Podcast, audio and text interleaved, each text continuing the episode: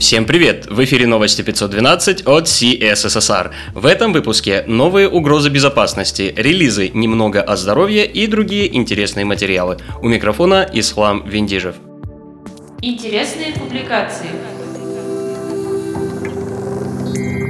Наш коллега Евгений Вецель продолжает свой литературный цикл о стимуляторах работы программиста. В новой третьей части речь пойдет о здоровье, о том, как правильно разбить приемы пищи, о невероятной альтернативе кофе и чаю, о профилактике туннельного синдрома и о лайфхаке для тех, кто хочет быстро продать квартиру. Впервые в наших новостях статья, целиком посвященная Ember.js. Нет, речь не про ноябрьские релизы ноды, речь о том самом фреймворке, в котором все было реализовано уже до Angular и React.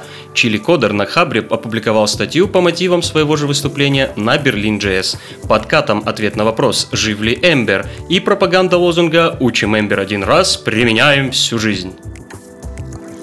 На медиуме вышла статья о молниеносной, как хороший деплой, настройке CI, React, Circle CI, GitHub и 15 скриншотов о том, как свести все это вместе в долгоиграющую композицию.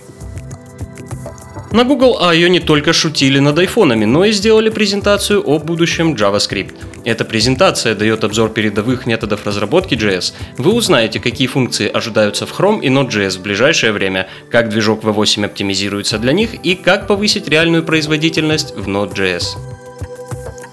Напоследок предлагаем двойной коктейль статей о создании собственного чата на TypeScript и сокетах и о том, как для таск-менеджмента этой задачи запилить свой собственный менеджер на Vue. Новости релизов. Похоже, что весь мир продолжает разгоняться после майских праздников. Из релизных новостей этой недели можно отметить разве что анонс грядущего релиза TypeScript 3.5, релиз Laravel 5.8.17 с тестовым методом Dump Headers и новым трейтом Tappable, и корректирующий релиз VirtualBox версии 6.0.8. К другим новостям.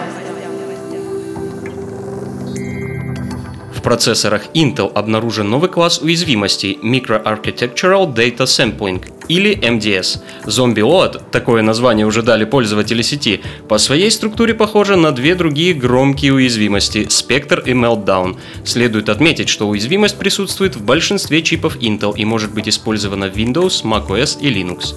Сами Intel со своей стороны заявляют, что уровень угрозы от Zombie Load сильно преувеличен.